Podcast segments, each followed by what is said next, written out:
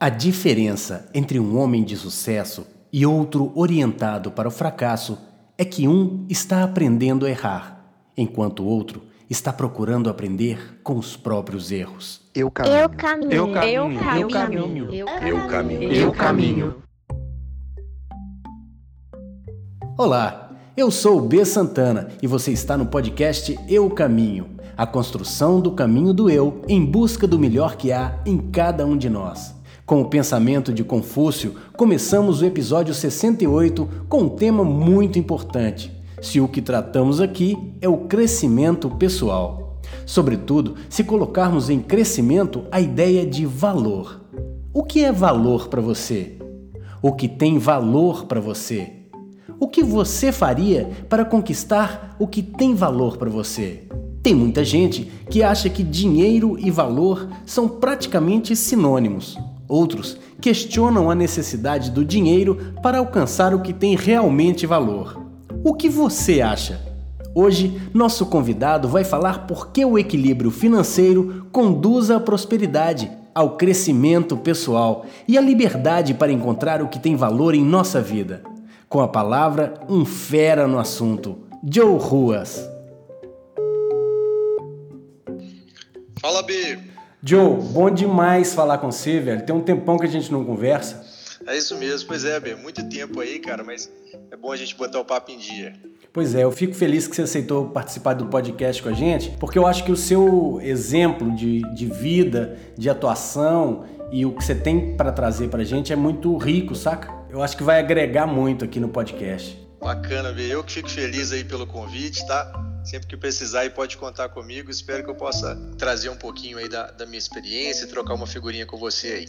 Pô, legal. Olha, é até difícil de, de, te apresentar, porque além da gente ser muito amigo e já há algum tempo, eu tenho que falar um pouquinho assim da sua experiência, né? Que você começou como um engenheiro elétrico, é, trabalhando com mineração, e depois você foi trabalhar com, com energia solar na Alemanha, né? Na, na Universidade de Stuttgart, não é, não é isso? Foi isso aí, foi isso aí. Pois é, na verdade isso tudo aí foi realmente dentro da engenharia, né?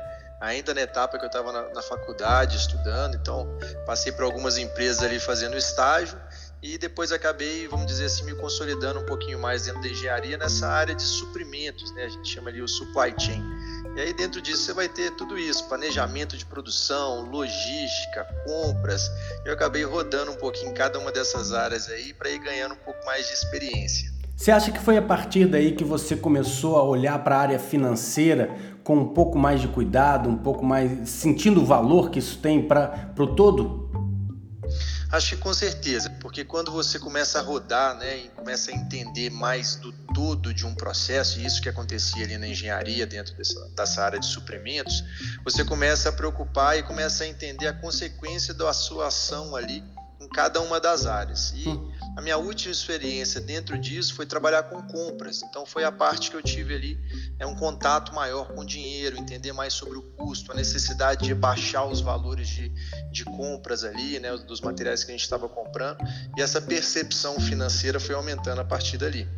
Pois é, aí você começou a trabalhar na área administrativa e financeira já, já na WR Tecnologia Digital, né? Com esse negócio de tecnologia de sistema de segurança eletrônica, essas coisas, né?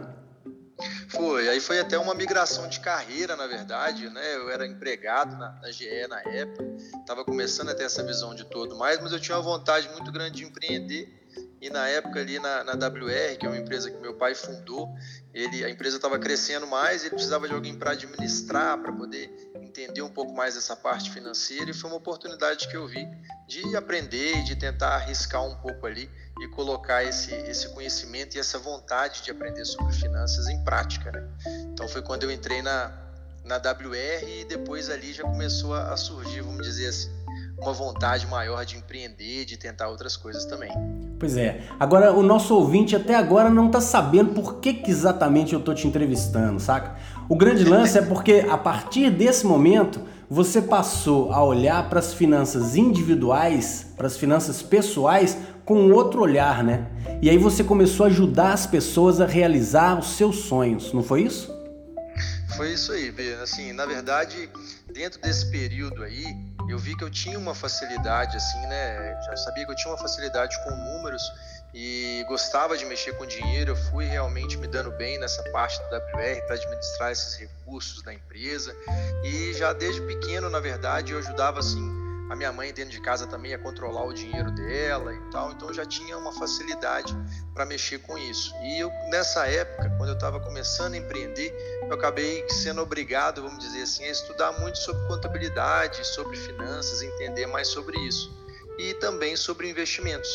Foi quando eu comecei a ajudar alguns amigos e familiares ali nessa área e comecei a pensar que poderia ser uma oportunidade de trabalhar com isso também para começar a melhorar a vida não só a minha, mas de outras pessoas. Né? E começou a dar certo para a galera, né? Aí o negócio foi crescendo, né? Foi exatamente isso. Assim, eu fiz um treinamento na época de seis meses com uma coach que era bem reconhecida no mercado e eu pedi ela uma ajuda para entender de que maneira que eu poderia estar tá montando um negócio onde eu pudesse é, ajudar as pessoas a entender mais sobre finanças, entender sobre investimentos, né? Acho que é importante isso, entender sobre as dívidas, como é que você pode ganhar mais dinheiro, como é que você pode cuidar do dinheiro e do patrimônio que você tem.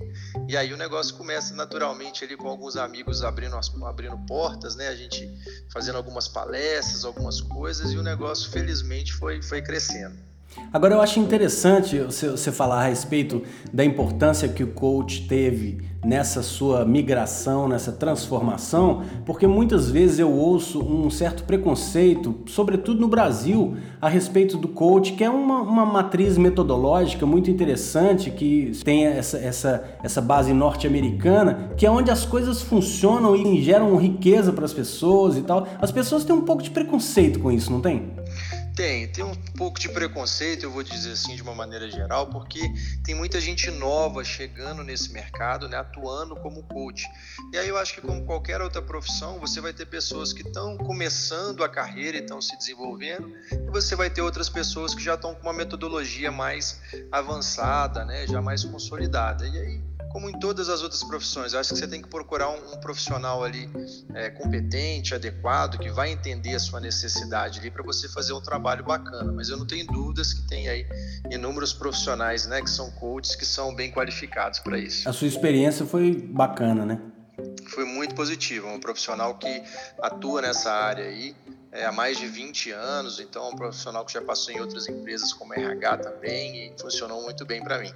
Agora eu acho interessante, porque o trabalho que você está desenvolvendo hoje, e aí eu posso falar isso de carteirinha, porque eu fui submetido a esse trabalho, vamos dizer assim, né? Eu, eu contratei o serviço do Joe e, e, e, e assim, fiquei muito feliz pelo olhar que ele me deu a respeito da, da dessa necessidade da educação financeira é, e o que que isso pode trazer de benefícios, de riquezas no seu sentido maior, né, para a pessoa, né? Então eu e a Ana fizemos esses encontros com você e foi muito legal e tal. Então eu queria que você pudesse falar isso pra gente. A primeira coisa assim que eu acho que é super importante, como é que a gente pode realizar os sonhos com a ajuda da educação financeira, velho? Legal demais, B. Ótima pergunta aí. Eu acho que assim, né? Todo mundo tem, tem os seus sonhos ali, né? Alguns maiores, outros menores, mas a gente sempre quer realizar alguns desejos ali ao longo da vida, né? Naturalmente, à medida que a gente vai crescendo, a gente vai é, despertando ali mais vontades. E eu acho que a educação financeira ela entra muito no como, como você vai realizar isso, de que maneira que você pode fazer. Uhum. Porque muitos sonhos, no primeiro momento, eles parecem intangíveis. Às vezes são sonhos que estão muito distantes naquele primeiro momento. Mas que com a educação financeira você tem condição de entender o quanto de esforço você vai precisar de fazer para atingir aquilo ali e principalmente em quanto tempo você conseguiria alcançar esses objetivos, esses sonhos, né? Então a educação financeira ela vem para isso, para deixar esse sonho que é muito subjetivo ali de uma maneira mais prática, uma maneira mais tangível, onde você consegue entender ali o que que você tem que fazer para conseguir atingir esses sonhos. E muitos dos casos, os sonhos invariavelmente eles vão precisar aí de é, finanças, né? Você vai precisar de algum dinheiro para chegar nesses sonhos. É onde essa educação financeira vem consolidando ali, te mostrando como é que você vai chegar lá. Na verdade, como a gente está no podcast É o Caminho, o que você faz é mostrar o caminho para as pessoas ensinar as pessoas a caminhar, né? É isso aí, tá muito alinhado com, com isso aí. E com certeza, assim, quem tem a oportunidade de parar, pensar né, e fazer esse trabalho todo através da educação financeira, a chance de você atingir o seu objetivo e achar o seu caminho aí é muito maior. Agora, você consegue estabelecer uma relação entre o equilíbrio financeiro e o desenvolvimento pessoal? Eu acho que sim, B, porque o equilíbrio financeiro, né, ele acaba de trazendo um equilíbrio também emocional, um equilíbrio de vida, porque no fim das contas, você ter uma estabilidade financeira, você ter o seu plano financeiro ali, é, ele vai te trazer essa tranquilidade para você ter liberdade de escolha. Então, a partir do momento que você tem liberdade de escolha, você tem um, din um dinheiro que, te permite tomar escolhas baseadas no que você quer, no tempo que você deseja alcançar as coisas e não fazer as coisas por obrigação, por medo, por desespero. A partir do momento que você tem essa estabilidade, é, o seu número de escolhas, as suas possibilidades, elas aumentam muito. Então, a partir daí, a sua vida tende a ficar mais equilibrada, porque você consegue fazer as coisas mais no seu tempo ali, mais na maneira como você deseja. E quando você está com uma vida financeira muito desorganizada, hum. isso é, acaba que vai impactar ali né, todo o resto da sua vida, o resto das suas escolhas, e aí você pode ir para uma situação bem ruim, né? É interessante, né, como é que você estava falando a respeito da palavra liberdade, só me vinha a palavra gestão. Como é que gestão pode estar ligado à liberdade, né? É impressionante, está muito ligado, assim, tem essa relação forte.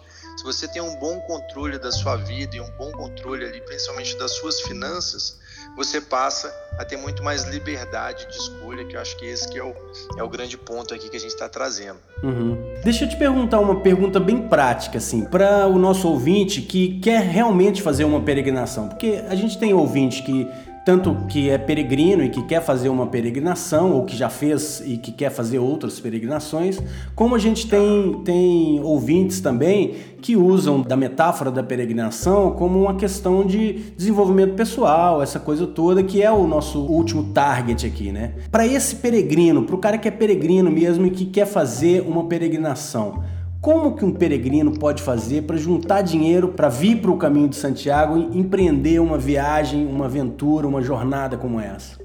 Bem, eu acho que primeiro assim, né, avaliando o objetivo de uma maneira geral, acho que o que você tem que pensar primeiro é, bem, em quanto tempo eu quero atingir esse objetivo, né? Uhum. E de fato, qual que é esse objetivo, quanto que ele vai me custar ali. Então, a partir do momento que você tem essas duas variáveis, você sabe o valor disso, né, financeiro, e você sabe em quanto tempo você quer atingir, a gente começa a falar ali do como, né, de como é que eu vou fazer para juntar esse dinheiro, para fazer esse planejamento e chegar lá.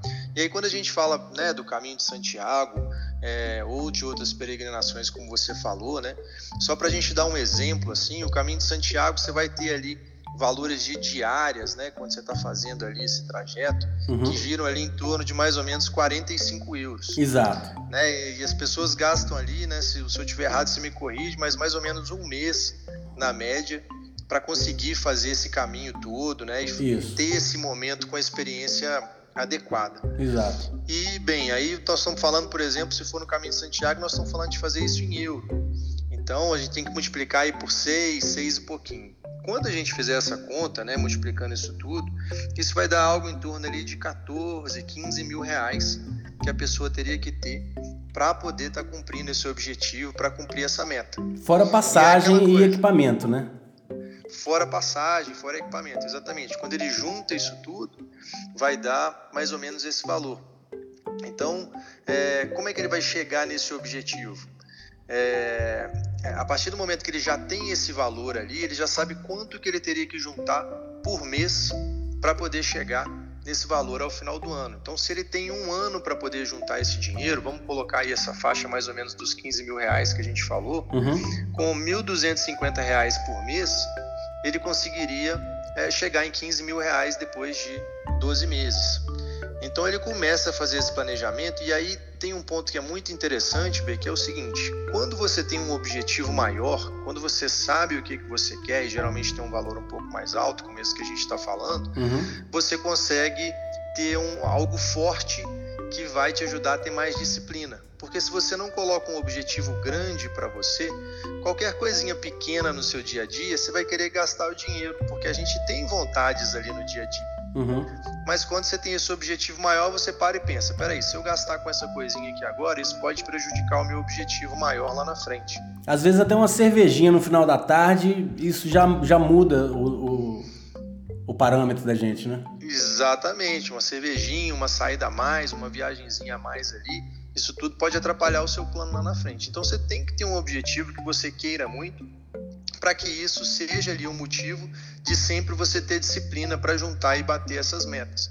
Então, à medida que você vai cumprindo as metas mensais, você vai chegar também nessa meta anual para conseguir fazer o seu objetivo de ir, por exemplo, aí para o caminho de Santiago e, e realizar esse grande sonho, né? O que, que mudou na sua vida quando você passou a olhar para o dinheiro e para as finanças de uma maneira diferente? Cara, eu acho que assim, muda tudo, na verdade, porque partindo daquilo que a gente falou, né? A partir do momento que você consegue começar a dar importância para juntar um dinheiro, você vai construindo a sua reserva, daí a pouco você vai tendo né, os seus objetivos ali conquistados.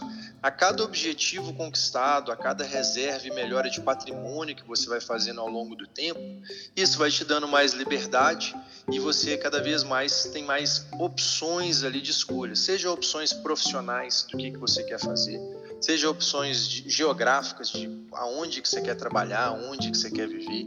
Então isso para mim foi é, muito realizador, vamos dizer assim, porque à medida que eu fui acumulando patrimônio, à medida que eu fui aprendendo mais sobre como utilizar bem o dinheiro, você consegue aproveitar melhor as oportunidades, porque você para de gastar dinheiro à toa e começa a focar o seu dinheiro naquilo que de fato é importante para você. E dinheiro tem muito a ver com tempo.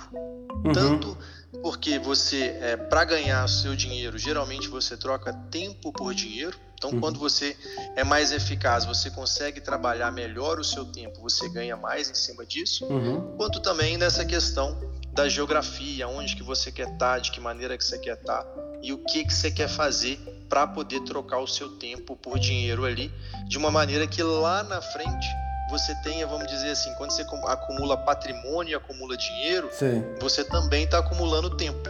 Sim. Sim, sim, sim. Então, acho que essa é a grande jogada, é o que tem mudado muito na minha vida. Isso você olhando no espelho. Agora ir olhando para o outro lado, porque assim, quando você olha para o outro lado do balcão, eu acho que você deve ter uma riqueza muito grande de histórias de pessoas que você já ajudou ou de, ou de, de relatos de gente que ficou agradecido porque conseguiu realizar seu sonho, esse tipo de coisa. Tanto é que você faz parte hoje da, da do time Sangue Laranja, não faz? É isso aí. Eu do Banco Inter. também aí do time Sangue Laranja, é. né? o, o Inter não é meu patrocinador, não. Eu até gostaria que fosse. Você podia falar com o pessoal lá para poder ele me patrocinar. Mas assim, o que é bom tem que ser, tem que ser dito, assim. É, é, tanto que eu sou cliente do Inter há muito tempo, você sabe disso. E é bacana, né? O, o fato de vocês estarem com, essa, com, essa, com esse programa que mostra para as pessoas a importância disso. Isso faz a diferença na vida das pessoas, não faz? Não, com certeza. Bê. Alô, vou mandar um alô pro time do Inter aqui, pessoal bacana demais que me acolheu lá. Mas realmente, assim, a saída pro Inter foi um casamento ali de propósitos, né? A necessidade do Inter de criar a educação financeira com um propósito meu de tentar ajudar o maior número de pessoas aí no Brasil e, e mundo afora também a trazer um pouquinho dessa consciência financeira.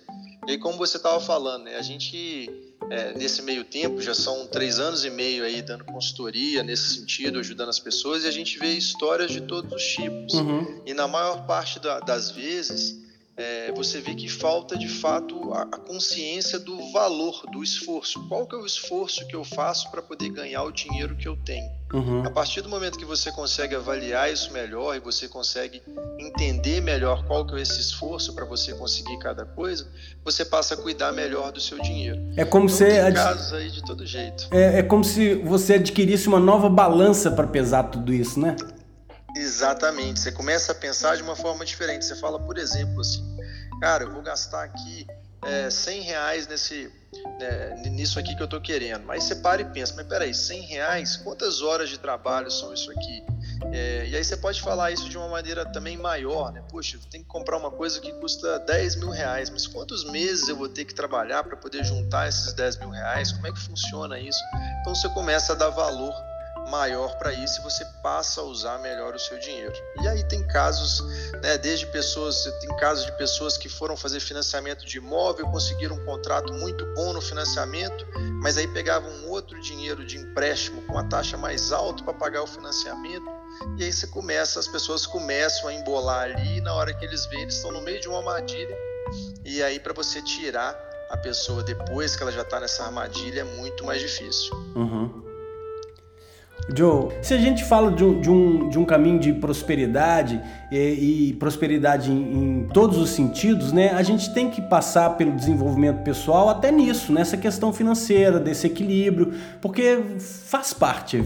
Com certeza, eu acho que faz parte demais. Assim, eu sou um grande defensor aí de que a gente tinha que ter educação financeira, né? Não só dentro de casa, mas nas escolas, desde pequeno Acho que quanto antes a gente aprender sobre isso aí, é, melhor e maior são as chances, vamos dizer assim, que a gente tem de se dar bem na vida de uma maneira geral, né? Não só no profissional, mas no social, no familiar. Isso tudo traz um equilíbrio para a gente ali, que a gente faz escolhas mais saudáveis e melhores ao longo da vida. Então pode ter certeza, sempre que precisar aí, conta comigo, que vai ser uma honra aqui poder bater esse papo com você, ajudar um pouquinho e também trocar essas figurinhas todas para as pessoas acharem aí seus próprios caminhos. Bacana demais, velho. Te agradeço muitíssimo. Ó, oh, para quem quer te acompanhar no Instagram, como é que faz? Conta aí pra gente. É isso aí, pessoal. Lá no Instagram, arroba Joe Ruas, underline finanças. Só procurar lá que vocês vão conseguir achar, tem muito conteúdo interessante lá. Vocês podem estar entrando em contato comigo sempre que precisar. É, muito obrigado pelo convite, cara. Um beijão aí para você, para sua esposa e tamo junto. Valeu, cara. Até breve. Um abraço. Abraço. Eu caminho. Eu caminho. Eu caminho. Eu caminho. Eu caminho. Eu caminho. Eu espero que você tenha gostado deste episódio. Se você acha que ele tem o mesmo valor de um café, de um almoço, de um cineminha ou de uma diária de trabalho, fique à vontade para se tornar um apoiador no site apoia.se barra eucaminho. Lá você pode doar quanto quiser para que a gente consiga atingir a nossa meta mensal e a gente possa fazer um programa por semana para você e para todo mundo que caminha com a gente. Beleza? Então, se puder, entre lá e faça essa doação. E indique o podcast para todos os seus amigos. Vai ser muito bom atingir mais gente nesse caminho de amor e gratidão, beleza? Até o próximo episódio. Bom caminho!